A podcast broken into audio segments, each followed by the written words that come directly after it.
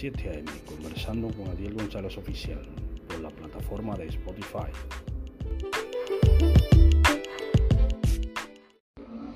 Dios le bendiga en esta mañana, en este 14 de septiembre del año 2023. Estoy conversando a las 7 a.m.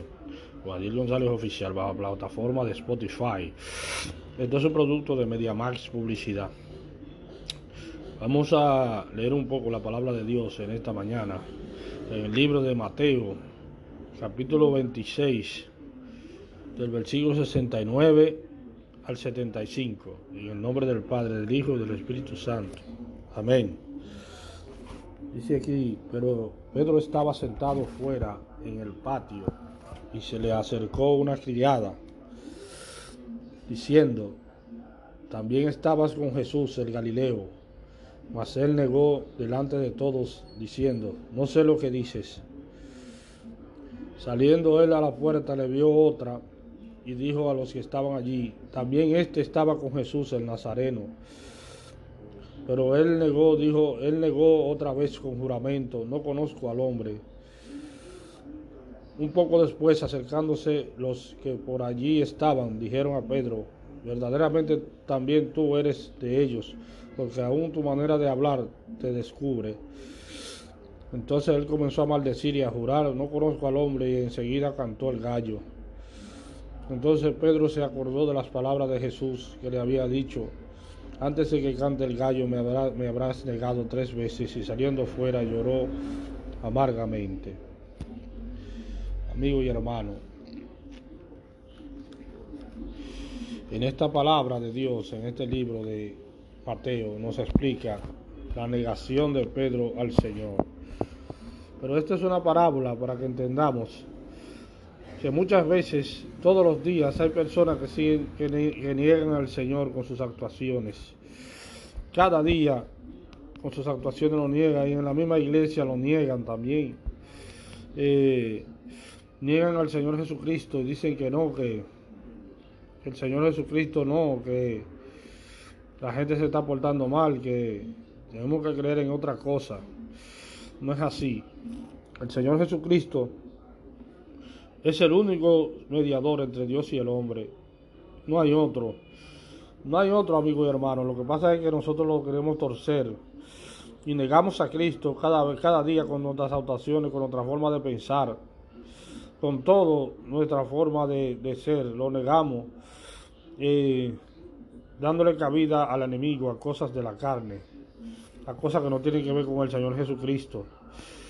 Eh, muchas veces eh, eh, incitado por otras personas que tampoco quieren saber de Cristo y te incitan a que no creer en eso, diciéndote que no se puede predicar tanto a Cristo, que por qué tú predicas tanto a Cristo, amigo, que, que lea otra cosa, que te ponga a hacer otra cosa, porque eso te afecta a tu cabeza, tu vida espiritual, te comienzan a hablar de pastillas y de medicina y de cosas, no sabiendo que Cristo es el único, el, que el único que sana es Cristo. El que necesita pastillas es ellos, porque el que sana es Cristo. El Cristo está de sana, sanidad y vida eterna a las personas. Eh, no hay otro mediador entre Dios y el hombre, sino Cristo, y te, y te trae sanidad a tu vida, a tu cuerpo. Por eso es que debemos de buscar siempre a Cristo y no a cosas del mundo, amigo y hermano, porque lo negamos cada vez que hablamos cosas que no tienen que ver con Él, denigrando a los hermanos, eh, hablando de los hermanos, hablando de las personas sin conocerla. Eh, cada vez nos negamos más, cada día, por esas situaciones de de que no queremos creer que solamente en Él hay salvación y vida eterna en Cristo. Y nos llevamos de cosas mundanas del mundo.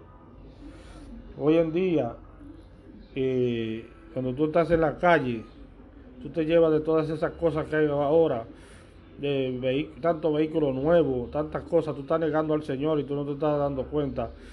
Cada vez que tú le das cabida más al Señor que más a un vehículo nuevo que al Señor, le está dando cabida al enemigo. Porque la iglesia no se va a mirar vehículo nuevo, ni a mirar vehículo de lujo. porque eso te, te afecta tu vida espiritual como ser humano, amigo y hermano. Eso te la afecta como ser humano, tu vida espiritual.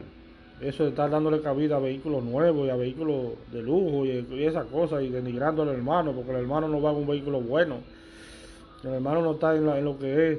Entonces ya el hermano no, no vale la pena. No es así, hermano. Tú estás negando a Cristo con esas actitudes. Todo el tiempo lo niegas con esas actitudes. No, no la parábola de, Pedro que se lo preguntaron directamente, no. Tú lo niegas indirectamente cada, cada vez con, tus propias actuaciones, lo niegas.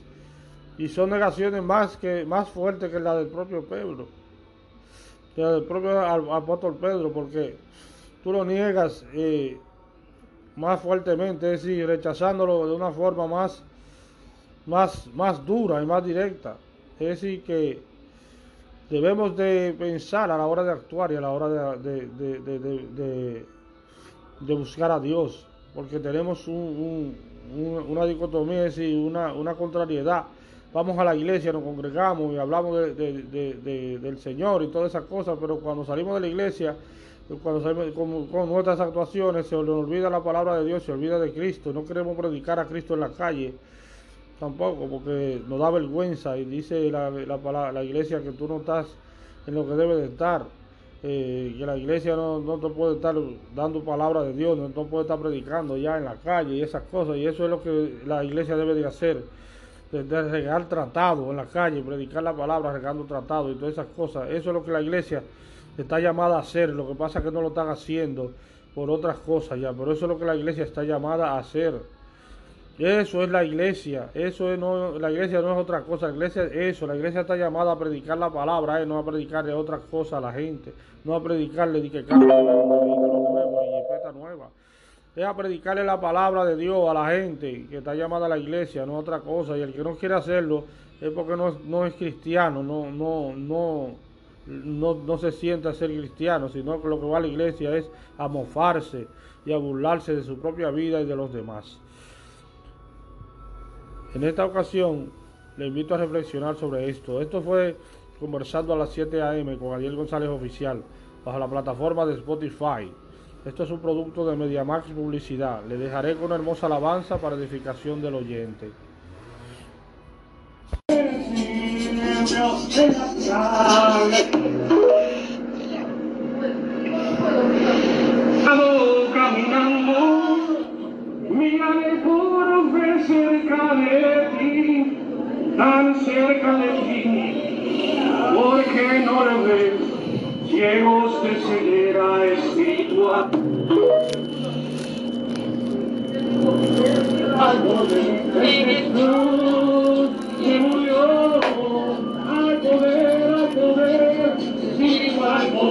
nella sangre di Cristo